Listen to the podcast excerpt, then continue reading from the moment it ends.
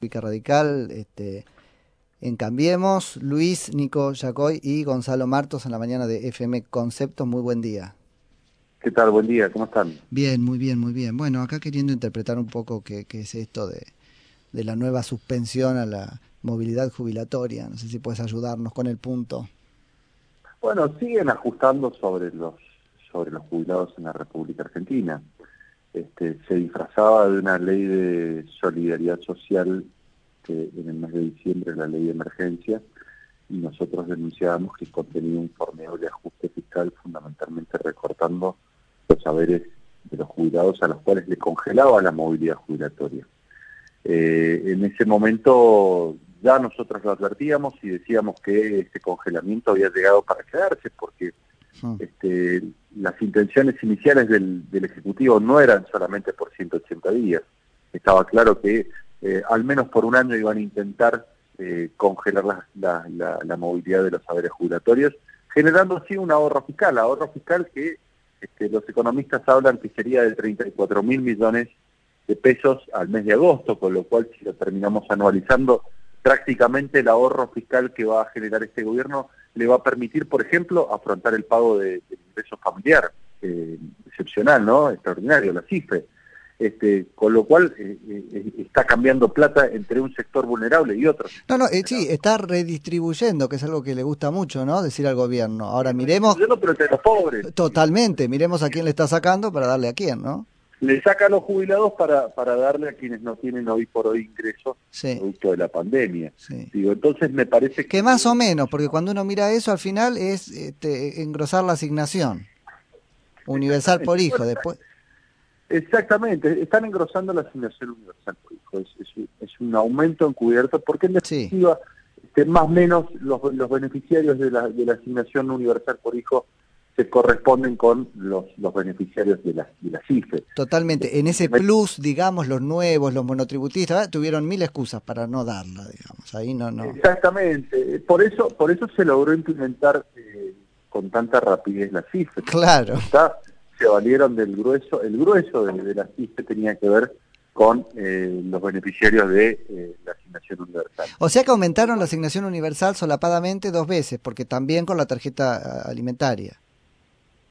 Claro, podemos podemos llegar a sostener que podemos llegar a sostener que es así, o al menos la generalidad y, el, la mayor parte del universo de la población que se vio beneficiada por la cifra, sin lugar a dudas, será beneficiaria también de la asignación universal. Y, es, y esa plata salió de emisión monetaria fundamentalmente, que va a terminar impactando en inflación, y salió del recorte a los jubilados. Claro está, estos son, de, estas son las dos fuentes de financiamiento eh, que, en mayor o menor medida perjudican a los jubilados de ida y los perjudican de vuelta, porque en definitiva, este, cuando, cuando, en cuando está, esta inflación que está contenida eh, eventualmente se dispare, también va a volver a perjudicar el bolsillo de los jubilados. Ahora, Luis, ¿cómo estás? Gonzalo te saluda. Dentro de, muy bien, dentro de este sistema previsional, si no se incorpora más gente que aporte al sistema, estamos hablando de eh, creación de nuevos puestos de trabajo, es imposible sostenerlo, ¿no? Eh, Sin duda. El, gobierno pareciera no, no, atender a esa situación de generar nuevos puestos de trabajo de manera genuina, ¿no? En el sector privado. ¿Qué, ¿Qué, opinión te merece? sí, en estos momentos estamos en una situación excepcional de pandemia en donde lejos de generarse puestos de trabajo se están perdiendo. No, eso ni hablar, pero digo antes a razón de 100.000 puestos de trabajo se han perdido en todo este, en todo este proceso. Eh, lo cierto es que cuando uno analiza la población económicamente activa en la República Argentina, se da cuenta de que el sector privado absorbe 6 millones de puestos de trabajo y el sector público absorbe eh, solamente 3. Digo, y tenemos un gran aparato público, pero fíjate qué poquitos empleos privados en relación a los empleos públicos y cómo ha crecido el empleo público y cómo ese empleo público termina incrementando el gasto público en relación al Producto Bruto Interno de, la República Argentina. Hay que generar más empleo privado de calidad.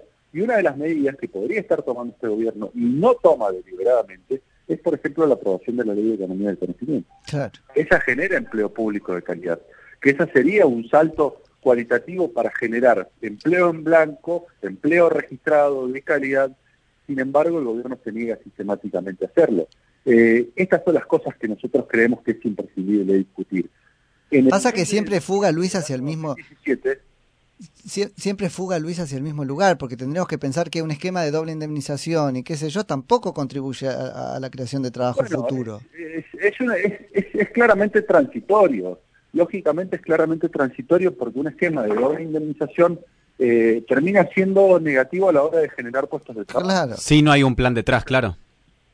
Esto está claro, cuando, cuando uno toma estas, estas medidas, tiene que saber que eh, el efecto positivo que generan es, la preservación del puesto de trabajo, eh, que hasta la quiebra de la empresa, eventualmente si el ahogo financiero es alto.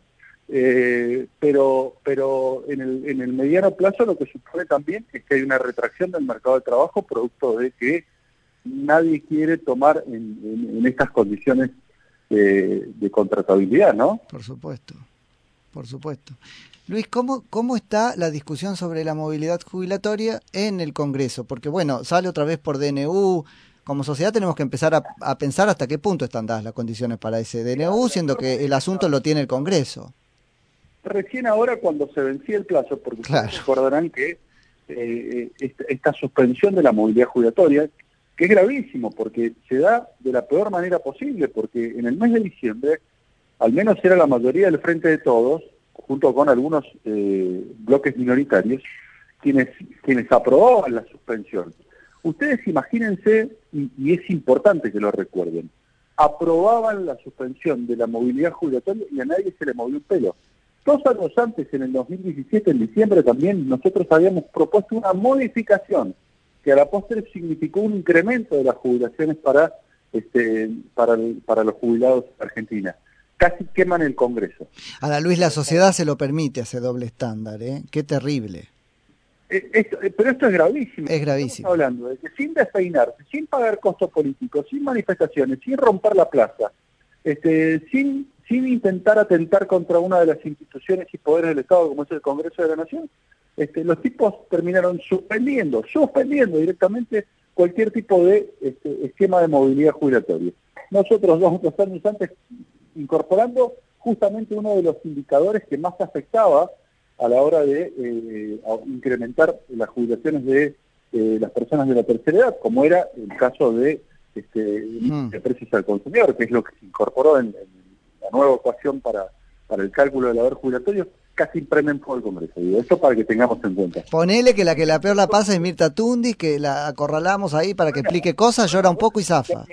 Terrible. Me gustaría ver las lágrimas de, muchos diputados y, senadores que, en esa sesión se rasgaban las vestiduras por la defensa de los derechos de los jubilados este, y hoy este, se desentienden absolutamente de esta sesión. ¿no?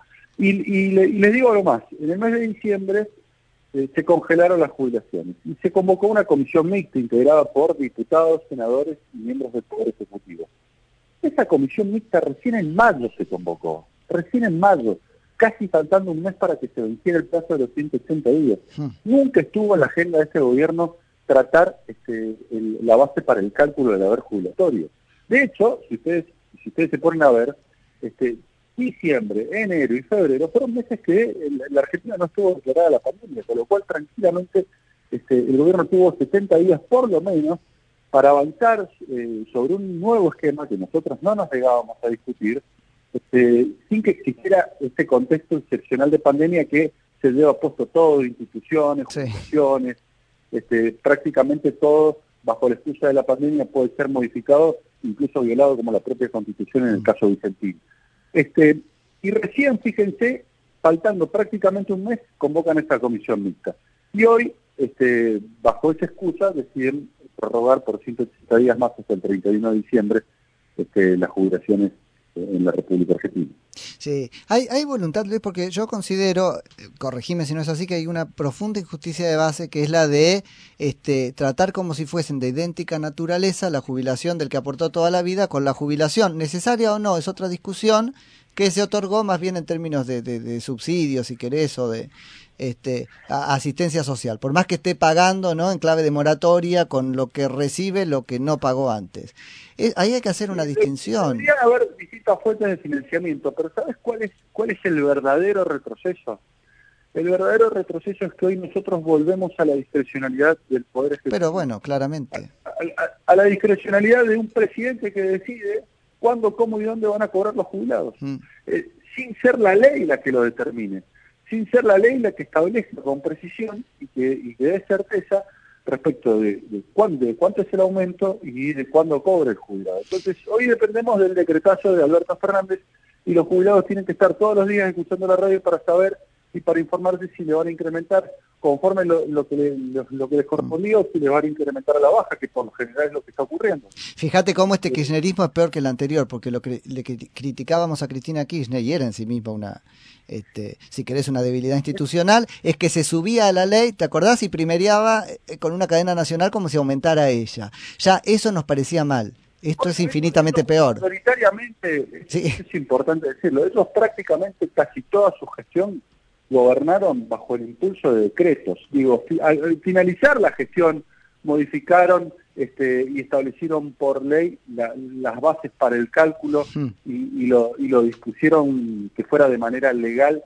para evitar la discrecionalidad y la arbitrariedad. Recordemos que, eh, sin ir más lejos, la, asignación universal por hijo se estableció la actualización por ley recién en el año 2015, para que ustedes tengan una idea respecto de en qué momento ellos deciden este, eh, establecer por ley la asignación universal por hijo. Hasta entonces habían sido aumentos por decretos del Poder Ejecutivo que esos aumentos eran mayores en los años electorales y menores y más, y más espaciados en los años no electorales y era algo que nosotros criticábamos, ¿no?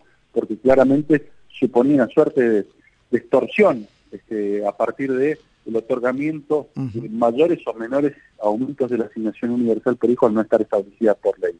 Esto se corrigió, pero volvemos para atrás porque en definitiva durante todo un año y, estamos hablando de durante el 25% de la gestión del presidente, este, los jubilados van a tener congeladas eh, su movilidad jubilatoria y nada este, te, indica que eventualmente esto pueda revertir. ¿Alguien puede cuestionar la constitucionalidad del decreto ya en la justicia, digamos? Porque, porque si no entramos con que está muy bueno lo que decís, pero la oposición no tiene fuerza para hacer nada. ¿A dónde vamos como ciudadanos? Lo vamos a cuestionar. Primero que este decreto va, va necesariamente tener que ser este, eh, eh, debatido en el Congreso de la Nación en la Comisión Bicameral permanente de seguimiento de los decretos de, necesidad de urgencia, que yo soy integrante. Este, y, claro está que lo vamos a cuestionar, porque esta, esta disposición viola flagrantemente el artículo 14 de la Constitución que establece la movilidad jubilatoria. Y además que no solamente tiene consagración eh, constitucional, sino que este, ha sido recetada por la Suprema Corte de Justicia de la Nación este, en el Fabio por ejemplo. Bueno, todas estas cuestiones las vamos a plantear, digo, en defensa de los derechos de los jubilados, sin lugar a dudas. Luis, muchísimas gracias por la charla. No, gracias a ustedes, un abrazo grande. Igualmente, es Luis Petri, diputado nacional por la Unión Cívica Radical en Cambiemos, provincia de Mendoza. Concepto 90.